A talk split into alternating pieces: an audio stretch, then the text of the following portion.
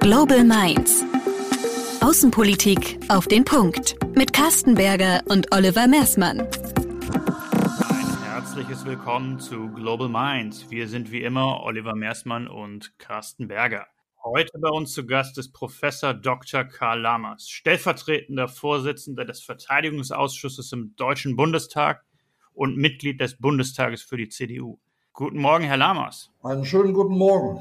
Wir wollen heute mit Ihnen über verteidigungspolitische Herausforderungen sprechen, eine Bilanz der letzten Jahre ziehen und dabei insbesondere auf die NATO blicken. Herr Lammers, in welchem Zustand befindet sich unser Verteidigungsbündnis, die NATO, momentan? Zeichnen Sie doch mal die Entwicklungen der vergangenen Jahre nach? Ich komme der Bitte gerne nach. Die NATO hat sich als äh, Verteidigungsbündnis der demokratisch-westlichen Staatengemeinschaft über viele Jahrzehnte bewährt. Sie hat während des Kalten Krieges durch ihr Abschreckungspotenzial und ihre Entschlossenheit unsere Sicherheit in Europa gewährleistet. Die, der Beginn war, dass äh, der erste Generalsekretär, Lord Hastings Ismani, sagte, Keep the Soviet Union out, the Americans in and the Germans down. Das war der Beginn. Und äh, seit 1955 ist äh, Deutschland jetzt Mitglied der NATO und ein sehr geachteter Bündnispartner. Spätestens mit dem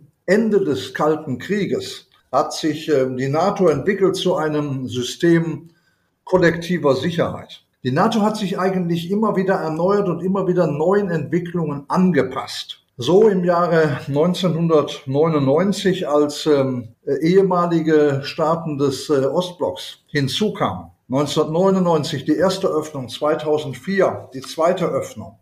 Das war und ist eine attraktive Perspektive für Staaten, die vorher dem Warschauer Pakt angehört haben.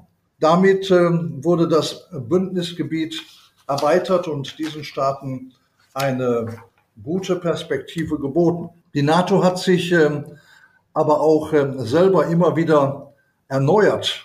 Es fand ein Umbau statt von der reinen Landes- und äh, Bündnisstreitkräftestruktur hin zu der Fähigkeit und Bereitschaft zu Out-of-Area-Einsätzen. Ich erinnere an den Einsatz in Bosnien-Herzegowina, im Kosovo, jetzt in Afghanistan und äh, in Mali.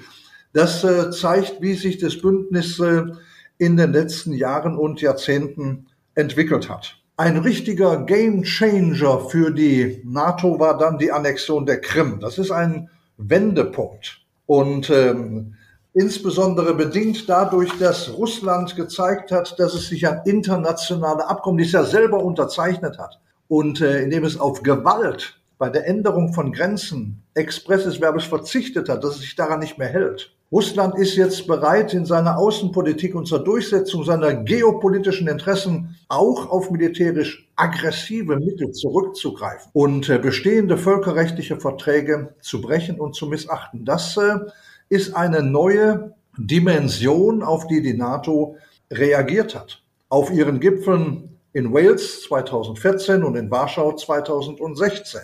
Also Landes- und Bündnisverteidigung, aber auch Out-of-Area-Einsätzen, das äh, ist äh, Politik der NATO. Um diese Frage jetzt äh, abschließend zu beantworten, die NATO ist im Moment in einer schwierigen Phase, ich würde sogar sagen in einer Krise nach dem Abzug aus Afghanistan. Ich habe das genannt, ein politisch, strategisch, moralisches Komplettversagen des Westens. Nicht die Tatsache, dass wir nach 20 Jahren Afghanistan verlassen, sondern wie das gemacht wurde. Das geht in meinen Augen überhaupt gar nicht. Und deswegen müssen wir jetzt äh, darüber nachdenken, wie wir künftig in Missionen reingehen, was die Zielsetzung ist, was auch die Sinngebung für die Soldatinnen und Soldaten, die wir ja in Einsätze schicken, ist aber auch, wann und wie wir rausgehen. Das ist meines Erachtens in diesem Fall Afghanistan nicht richtig gelungen, um nicht zu sagen komplett gescheitert.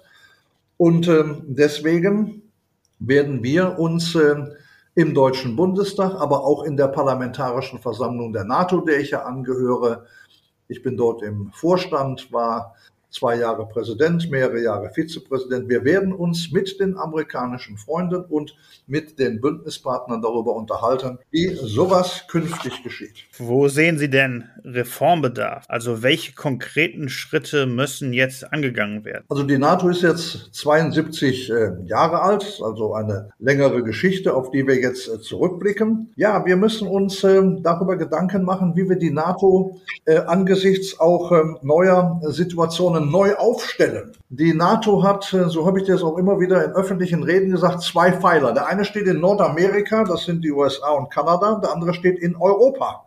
Und ähm, ich glaube, dass Afghanistan gezeigt hat, dass äh, Europa im Bündnis sich stärken muss. Es geht jetzt hier nicht darum, dass man hier Autonomie schafft, das heißt sich da abkoppelt.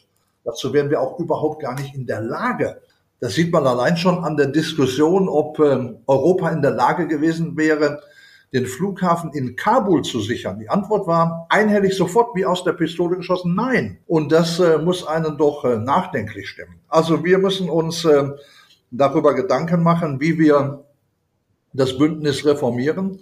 Wir haben das äh, NATO 2% Ziel. Davon ist Deutschland auch noch meilenweit entfernt. Wir liegen jetzt bei 1,5 Prozent.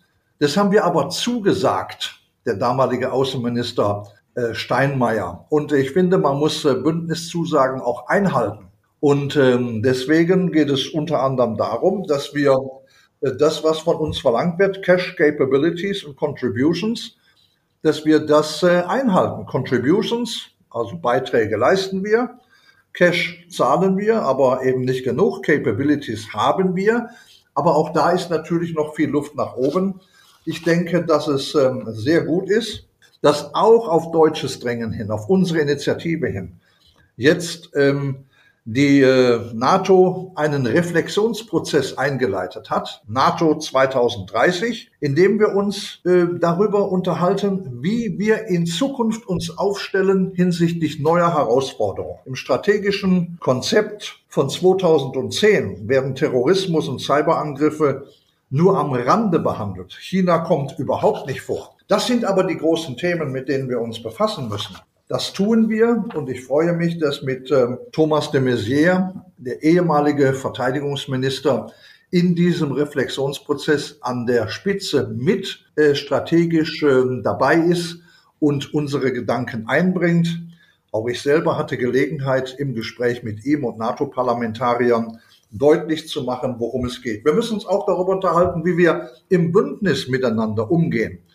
Wir haben einen amerikanischen Präsidenten Trump erlebt, der ja Zweifel an seiner NATO-Treue hat aufkommen lassen. Indem er zum Beispiel sagte, Montenegro, was ist das denn? Lohnt es sich denn dafür im Ernstfall überhaupt sich einzusetzen? Da sage ich nur, hallo, gibt es vielleicht den Artikel 5? Und wenn der nicht mehr eingehalten ist und wenn wir nicht mehr die Message in Richtung Moskau ausgeben, dass wir alle zusammenstehen im Ernstfall, wie nach 9-11 2001, dann können wir, glaube ich, die NATO gleich schließen. Wir haben äh, erlebt, dass die Türkei ein Raketenabwehrsystem aus Russland bestellt hat. Ich frage mich, wo bin ich hier eigentlich? Und ob das jetzt die richtige Bündnispolitik ist. Wir haben Streit zwischen Griechenland und der Türkei, was äh, Erdgasvorkommen anbetrifft, über Fragen von Flüchtlingen und Migration. Also ich denke, dass auch die Aussage des französischen Präsidenten der im Hinblick auf NATO von Hirntod sprach, glaube ich, nicht das richtige Wording ist. Also es gibt, glaube ich, im Moment genug Dinge, über die wir uns unterhalten müssen. Und deswegen bin ich froh, dass dieser Reflexionsprozess stattfindet und im Ergebnis dann am Ende vielleicht neue Schritte zu einer erneuerten NATO bringt. Kommen wir zur Rolle Deutschlands in der NATO. Wie würden Sie die Rolle Deutschlands in der NATO beschreiben? Was sind die Ansprüche der anderen NATO-Mitglieder an deutsche Verteidigungspolitik? Also Deutschland ist ähm, ein geachteter Partner äh, in der NATO. Die Ansprüche an uns sind äh, groß und stark und ich bin auch überzeugt, äh, abgesehen von dem, was ich gesagt habe, zwei Prozent Ziel noch nicht erreicht, dass wir unserer Aufgabe gerecht werden. Wir haben eine Parlamentsarmee, anders als andere Staaten. Wenn in Frankreich der Präsident entscheidet, wir marschieren los, dann kann der das über Nacht ähm, äh, ins Werk setzen. Bei uns tritt erstmal, das ist gut, richtig, der Deutsche Bundestag zusammen, es sei denn, es ist Eile geboten, wie jetzt bei der Evakuierungsmission. Da kann äh, auch die Regierung sofort handeln. Aber ansonsten werden deutsche Soldatinnen und Soldaten dann in den Einsatz geschickt, wenn der Deutsche Bundestag zustimmt. Aber äh, dadurch ist noch nie ein Einsatz verzögert worden. Ich finde es sehr gut, dass wir diese Verzahnung und Verknüpfung und die starke Verankerung im Parlament haben. Die USA äh, haben deutlich gemacht, dass sie äh, nicht bereit sind, äh, nur noch allein mehr oder weniger große Lasten zu tragen, sondern sich auf alle Bündnispartner äh, abstützen. Das kann ich nachvollziehen, das ist richtig. Deswegen müssen wir mehr tun, obwohl ich heute schon sagen kann, dass die Bundeswehr mit den Mitteln, die sie zur Verfügung haben, mit dem Budget Großes leistet in der Welt und in der NATO und anerkannt ist. Vor einigen Jahren hat die EU PESCO ins Leben gerufen. Können Sie unseren Zuhörern kurz erklären, wobei es sich darum handelt und in welchem Verhältnis PESCO zur NATO steht? PESCO, das äh, steht für Permanent Structured, Structured Cooperation, zu Deutsch deutsche ständige strukturierte Zusammenarbeit. PESCO wurde im Jahre 2017 begründet und umfasst zurzeit 46 Projekte, 25 von 27 EU-Mitgliedstaaten außer Dänemark und Malta, beteiligen sich daran. Auch Drittstaaten, das ist ausdrücklich äh, vorgesehen, wie die Vereinigten Staaten, Kanada und Norwegen sind an Projekten beteiligt. Beispiele sind zum Beispiel das European Medical Command, welches dem gemeinsamen und effizienten Management sanitätsdienstlicher Leistungen dient, das Projekt Military Mobility, ganz, ganz wichtig im Moment, welches Verfahren vereinfachen, standardisieren und beschleunigen soll, sowie die Verkehrsinfrastruktur modernisieren soll, um Truppen und Material in Europa schneller grenzüberschreitend verlegen zu können. Das ist wichtig. Und das Projekt Strategie C2-System, welches ein IT-System zur Führung von EU-Operationen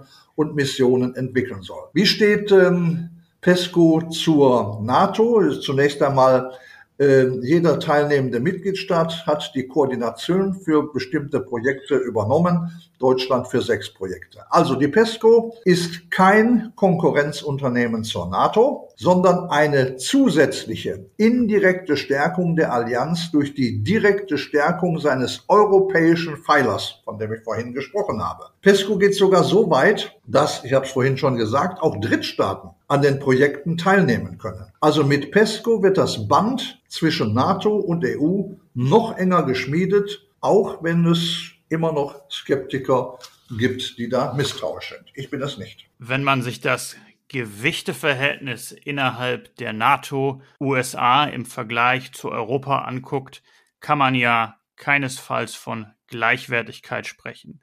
Würden Sie der Aussage zustimmen, dass wenn die EU in der Außen- und Sicherheitspolitik ernst oder ernster genommen werden will, dann müssen genauso viele Mittel und Leidenschaft wie jetzt in den Green Deal fließen, in Zukunft für Flagship-Initiativen wie PESCO verwendet werden? Ja, wissen Sie, Klimaschutz ist eine Aufgabe, die uns äh, alle betrifft und daher für viele Menschen eine ganz hohe Priorität besitzt. Das verstehe ich auch. Viele sind bereit, erhebliche finanzielle Mittel gerade in diesem Bereich zu investieren, damit unser Planet eine Zukunft hat. Hinter der Klimabewegung steht ein breiter gesellschaftlicher, weltweiter Konsens, wenn er auch in der Intensität in den einzelnen Staaten unterschiedlich ausgeprägt ist. Dieser breite politische Konsens ist leider bei der Investition in Streitkräfte und Verteidigung, wie ich immer merke, nicht in dem gewünschten Maße vorhanden. Ich stelle aber fest, dass äh, Krisen wie die Annexion der Krim durch Russland das Verständnis wachsen lässt, dass Sicherheit nicht zum Nulltarif zu haben ist. Wir werden aber noch dicke Bretter bohren müssen, um für die Verteidigung eine annähernd ähnlich hohe Zustimmung zu erreichen wie für den Klimaschutz. Ich sage immer, ohne Sicherheit ist alles andere nichts. Sicherheit bedarf notwendiger Investitionen, so dass es künftig auch notwendig ist, hier verstärkt etwas zu tun. Die Politik ist hier gefordert, auch kommunikativ, und ich tue das als Abgeordneter eigentlich jeden Tag, den Menschen deutlich zu machen, wir leben in einer schwierigen Welt. Die Welt ist aus den Fugen. Und wenn wir nicht aufpassen und wenn wir nicht bereit sind, unseren Beitrag zu leisten innerhalb der EU und innerhalb der NATO, dann kann es größte Probleme geben und ich glaube, dass die Menschen es mehr und mehr verstehen. Wir haben jetzt ähm, über die NATO gesprochen. Schauen wir uns vielleicht mal noch ein bisschen die deutsche Verteidigungspolitik genauer an. Vor welchen Herausforderungen wird konkret die deutsche Verteidigungspolitik in den kommenden Jahren Ihrer Meinung nach stehen? Vielleicht können Sie das in drei bis fünf Stichworten erzählen und warum. Ja, das äh, mache ich gerne. Wenn wir uns mal in der Welt umschauen, dann äh, erleben wir ein Russland, ich habe es vorhin schon gesagt, das mit der Annexion der Krim Gewalt einsetzt zur Änderung von Grenzen. Ich komme gerade aus Litauen und war dort mit Unterstützung des Innenministeriums an der Grenze zu Belarus. Da ist auf der anderen Seite, also in Belarus, ein Machthaber, der in einer Art hybriden Kriegsführung Menschen aus anderen Ländern, Irak und Kamerun, einfliegen lässt. Die kommen nicht von sich aus, die lässt er bewusst einfliegen, um sie dann nach ihrer Landung in Minsk mit Bussen an die litauische Grenze zu bringen und dann praktisch über die Grenze zu stoßen, um äh, möglichst viele Flüchtlinge dann äh, nach Europa zu bringen. Das ist eine Art hybride Maßnahme, der wir uns widersetzen müssen. Wir erleben ein China, das mit seiner Seidenstraßenpolitik über drei Kontinente 65 Länder, 60 Prozent der Weltwirtschaft unter Einsatz von einer Billion US-Dollar versucht, viele Länder der Welt wirtschaftlich, politisch und militärisch in, unter seine Einflussnahme zu bringen. Wir haben in Nordkorea Kim Jong-un, der mit Atomwaffentests eine Bedrohung für uns alle darstellt. Also autoritäre Regime, denen wir ausgesetzt sind und denen wir entsprechendes entgegenstellen müssen. Ich erlebe aus Russland und China, dass deren Fähigkeit im Cyberspace weit ausgebaut wird und uns bedroht. Hackerangriffe, zum Beispiel auf den Bundestag, auf Wahlen in den USA, das ist kein Science Fiction, das ist Realität. Auf Frank Frankreich, auf die französischen Wahlen. Und was jetzt beim Bundestag, bei der Bundestagswahl passiert, das müssen wir auch mal schauen. Und wenn ich mir überlege, dass dann auch eine diffizile und äh, äh, wichtige Infrastruktur wie Wasserwerke, Atomkraftwerke, Krankenhäuser äh, mit äh, Cyberattacken äh, in einer Weise berührt werden können und außer Kraft gesetzt werden können, dann sage ich, leben wir in einer Zeit einer neuen Dimension von Angriffen, nicht mehr mit Tankern und Flugzeugen und äh, Schiffen, sondern aus dem Cyberspace. Darauf müssen wir uns einstellen. Und schließlich ist unsere Glaubwürdigkeit gefordert. Glaubwürdigkeit, dass wir das, was wir haben an Mitteln, auch einsetzen würden im Fall der Fälle. Wir haben es doch gerade in Afghanistan gesehen, da haben wir eine hochgerüstete Armee von 300.000, bestens ausgerüstet mit Waffen aus dem Westen, aber die waren gar nicht bereit, sie einzusetzen, weil ihr Regime offensichtlich korrupt war, weil sie nicht daran geglaubt haben, an, ihr, an ihre Zukunft. Also auch darüber müssen wir nachdenken. Wir haben eine freie demokratische Gesellschaft hier. Freiheit, Recht, Demokratie, das sind Werte, über die wir ja nicht nur in schönen Reden sprechen, sondern an die wir glauben. Also wir müssen auch dann äh, bereit sein, notfalls das einzusetzen und potenziellen Angreifern wie Putin in Moskau deutlich machen, bitte versuche es gar nicht, auch nur einen Fuß, ich sag's mal in Litauen, über die Grenze zu setzen, weil du es in Litauen nicht nur mit Litauen, sondern mit der gesamten NATO von 30 Staaten zu tun hast. Das ist das, woran ich denke. Deswegen müssen wir alles tun auch mehr Geld investieren und uns der Werte bewusst sein, die wir hier in unseren Ländern der NATO und der Europäischen Union haben und leben können. Wenn Sie jetzt gerade von Werten äh, gesprochen haben, wir sehen diese Werte, unsere Werte ja auch äh, gerade an der Ostflanke sozusagen gefährdet. Sie haben die Krim erwähnt, wir können über die Ukraine reden. Sie haben auch Belarus erwähnt. Ich frage mich ein bisschen, wie soll sich Europa, wie soll sich Deutschland im, mit Blick auf solche Protestbewegungen verhalten? Sie haben zu einem sehr frühen Zeitpunkt die Oppositionspolitikerin Tichanowskaja getroffen, um der belarussischen Zivilgesellschaft vielleicht zu signalisieren, wir, wir sehen euch. Ist die Euphorie dort verflogen und ist die deutsche Haltung auch dort richtig? Ich habe in der Tat inzwischen ein geradezu freundschaftliches Verhältnis zu Svetlana Tichanowskaja äh, aufgebaut. Wir treffen uns regelmäßig. Eine bewundernswerte Frau, eine tolle Persönlichkeit, die Dafür habe ich der Republik Litauen gedankt, inzwischen dort mit ihren Kindern leben kann. Äh, ihre Kollegin Maria Kolesnikova ist ja gerade zu elf Jahren Freiheitsstrafe verurteilt worden. Ein autokratisches äh, Unterdrückungsregime in Belarus. Nein, ich äh, bin der Überzeugung, wir müssen uns hinter diese Menschen stellen, die hier sich erheben gegen diese Diktatur, äh, von der man wohl sprechen kann. Hier werden Menschen, die frei sein wollen, Journalisten, äh, Schriftsteller, normale Bürgerinnen und Bürger, die einfach von ihrem Recht auf äh, Freiheit Gebrauch machen wollen, ins Gefängnis geworfen. Da dürfen wir doch nicht schweigen. Wir sind doch eine äh, freiheitliche Demokratie, die das nicht nur für sich will, sondern die den Anspruch hat, auch den Menschen, die das für sich selber auch wollen, zur Verfügung zu stellen. Und deswegen ist es unsere politische und moralische Pflicht, uns weiter hinter diese Menschen zu stellen. Ich tue das und äh, ich werde auch dafür sorgen, im Deutschen Bundestag und in der NATO, dass ähm, auch Belarus nicht in den Windschatten anderer politischer Ereignisse äh, gerät und in Vergessenheit gerät. Das ist ja das, worauf so Autokraten und Leute wie Lukaschenko hoffen. Man muss es immer wieder erwähnen, immer wieder in den Mittelpunkt der Öffentlichkeit stellen, so wie Sie es jetzt auch äh, in diesem Podcast machen, wofür ich Ihnen sehr dankbar bin. Man muss die Weltöffentlichkeit aufrufen, immer wieder den Blick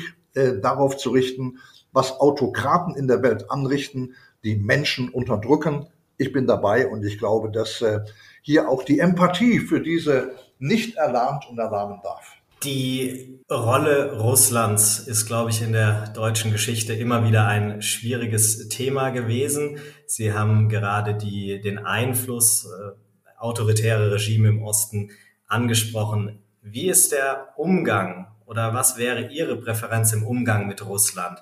Militärische Abschreckung oder Annäherung, das Stichwort Wandel durch Annäherung, Annäherung wäre ja vielleicht auch mal wieder eine Möglichkeit oder sind die roten Linien einfach längst überschritten? Also ich bin, äh, ich habe Präsident äh, Putin mehrmals erlebt, auch auf der Münchner Sicherheitskonferenz. Ich saß etwa fünf Meter entfernt, als er vor vielen Jahren sagte, der schlimmste Moment in seinem Leben sei der Zusammenbruch äh, des äh, Warschauer Pakts gewesen. Das war eigentlich ein großartiger Moment in der Geschichte, weil sich Staaten befreien konnten. Und wenn man dann sieht, dass äh, aus dem Warschauer Pakt heraus diese Staaten dann in die NATO strebten, und ich sage das nochmal, die NATO ist ein defensives Bündnis. Sie glauben noch nicht, dass sie in der parlamentarischen Versammlung der NATO oder im Bundestag wäre, wenn ich auch nur den Ansatz einer Gefahr sehe, dass wir andere Staaten angreifen würden. Nein, das ist ein defensives Bündnis. Und wenn das für Putin der schlimmste Moment ist, dass dieses Unterdrückungsreich zusammenbrach, dann muss man sich äh, schon Gedanken darüber machen, wie wir mit ihm umgehen. Ich finde, das, was die NATO macht, ist gut. Wir sind immer bereit zum Dialog. Die Tür ist dafür immer offen. Aber wir sagen auch, Junge, Vorsicht, unterschätzt nicht unsere Bereitschaft, notfalls auch für unsere Werte einzutreten. Politisch, aber wenn es sein muss, auch militärisch. Das muss er wissen. Denn dadurch haben wir zum Beispiel im Kalten Krieg jeden Krieg vermieden. Denn wer weiß, dass der, den er angreift, zurückschlägt, der wird ihn erst gar nicht angreifen. Darum geht's ja, dass man versucht, einen Angriff zu verhindern. Also insofern Abschreckung im Sinne von, wir stehen bereit, wenn uns einer angreift, aber immer auch bereit sein zum Dialog. Das sind wir. Ich habe leider im Moment Zweifel daran, dass Putin es auch ist. Das ist bedauerlich, aber das soll uns nicht daran hindern, äh, uns entsprechend so zu positionieren, immer gesprächsbereit zu sein und ähm, das auch deutlich zu machen. Am Anfang haben Sie bereits die katastrophale Lage in Afghanistan erwähnt und angesprochen. Wie ist denn nun Ihre Bilanz nach 20 Jahren Bundeswehreinsatz in Afghanistan? Also die Bilanz ist äh, dramatisch. Ich äh, gehöre ja jetzt seit äh, 27 Jahren dem Deutschen Bundestag an. Das heißt, ich habe also diese ganze Geschichte ja von Anfang an erlebt. Afghanistan-Einsatz begann 9-11 vor jetzt genau 20 äh, Jahren. Das erste war, dass wir äh, den Artikel 5, den Beistandspakt ausgerufen haben äh, in der NATO zum ersten und einzigen Mal, womit deutlich wurde, alle stehen zusammen, wenn ein Land angegriffen wird. Und das war hier und ist hier in diesem Fall die Vereinigten Staaten von Amerika. Das hätte sich mein politisches Vorbild John F. Kennedy nie vorstellen können. Der hat mal gesagt, ein Angriff auf Köln und auf Berlin und auf Frankfurt ist wie ein Angriff auf Washington. Aber dass der das umgekehrt gesagt hätte, ein Angriff auf Washington oder New York ist wie ein Angriff auf alle. Ich glaube, auf die Idee wäre er gar nicht gekommen. Also, welche Lehren ziehe ich, wenn man das erste, was die Amerikaner gemacht haben, ist, äh, reingehen und die Taliban aufzufordern, den Terroristen Osama bin Laden auszuliefern. Das haben sie nicht getan. Es waren die Taliban, die damals an der Macht waren, von 1996 äh, bis 2001. Und dann haben wir gesagt, liefer den aus. Dann haben sie gesagt, nein. Daraufhin gab es diese Angriffe ähm, um ähm, praktisch hier den Terror dort äh, zu besiegen. Und in der Tat, das ist ja gelungen. Äh, seit 20 Jahren gibt es aus Afghanistan her keine Angriffe mehr auf die Welt. Aber wir haben noch mehr getan. Wir haben gesagt, wir wollen einfach mal schauen, ob die Menschen nicht dort auch ein Stück weit von dem profitieren wollen, von den Werten, für die wir stehen. Mehr Freiheit, Pressefreiheit. Mädchen dürfen zur Schule gehen. Frauen dürfen Berufe ausüben. Also das ist alles, was eigentlich normal ist für uns. Und das nennt sich Nation Building. Und äh, das heißt, ein bisschen mehr Freiheit, nicht Westminster-Demokratie dahin bringen. Das sind tribalistische Strukturen, Stammesstrukturen. Da muss man natürlich Abstriche machen. Aber Sie sehen doch, wenn Sie die Evakuierungsmaßnahmen sehen, da hängen sich Menschen an die Radkappen und an die, äh, unter die Flugzeuge um in Freiheit geflogen zu werden und opfern ihr Leben, indem sie aus diesen Radkästen rausfahren. Unglaubliche Bilder, die uns immer in Erinnerung bleiben werden. Und deswegen ist Nation Building wichtig. Aber wir müssen vielleicht das ein bisschen mehr abstimmen auf die Situation vor Ort. Und wenn Sie sagen, welche Lehren wir ziehen müssen, dann zumindest mal die. Ich darf nicht eine Mission irgendwann abbrechen, aus innenpolitischen Gründen und Menschen im Stich lassen, die ja im Vertrauen darauf sich von den Taliban ab und uns zugewandt haben. Das ist ja eine Katastrophe. Die Menschen sind alle jetzt in Lebensgefahr. Also man muss eine Mission vernünftig äh, einleiten, aber auch vernünftig geordnet zu Ende bringen. Das ist leider nicht geschehen und das bedauere ich. Das hat angefangen mit äh, US-Präsident Donald Trump, der in Doha im Februar 2020 die Taliban, das sind Terroristen in meinen Augen, sich zu Gesprächspartnern gewählt hat und dann einen allerdings noch condition-based Rückzug angekündigt hat. Er hat gesagt, wir gehen raus, haben die Taliban gesagt, vielen Dank. Die mussten also nur noch ihre Uhr stellen, haben dann gesagt, ihr habt die Uhren, wir haben die Zeit. Und dann kam US-Präsident Biden, der dann für mich noch weniger erklärlich das auch noch exekutiert hat und dann gesagt hat, ohne Bedingungen, wir gehen, irgend, wir gehen raus. Zunächst hieß es am 11. September, historisches Datum. Dann haben die Taliban gesagt, nein, sind wir nicht mit einverstanden. Das war gut. Dann eben am 4. Juli, das war der Unabhängigkeitstag. Und dann haben die gesagt, nee, ihr geht raus spätestens zum 30. August. Das ist aber alles unsäglich, weil das keine Art ist, wie man einen, äh, eine Mission beendet. Und deswegen rate ich dazu, dass wir uns alle mal zusammensetzen in der NATO und mal fragen, wer hat hier eigentlich zu bestimmen, wer rein und raus geht? Wie stimmt man sich eigentlich mal miteinander ab? Und wie schaffen wir es auch Glaubwürdigkeit in der Welt dadurch zu halten, dass wir in einer geordneten Weise Missionen durchführen im NATO-Bündnis? Herr Lamas, vielen Dank für dieses aufschlussreiche Gespräch. Wir könnten sicherlich noch Stunden über all diese Themen diskutieren. Zum Abschluss möchte ich Ihnen aber noch eine persönliche Frage stellen. Sie sind seit 1994 Mitglied des Verteidigungsausschusses, kandidieren jetzt nicht mehr für den Bundestag.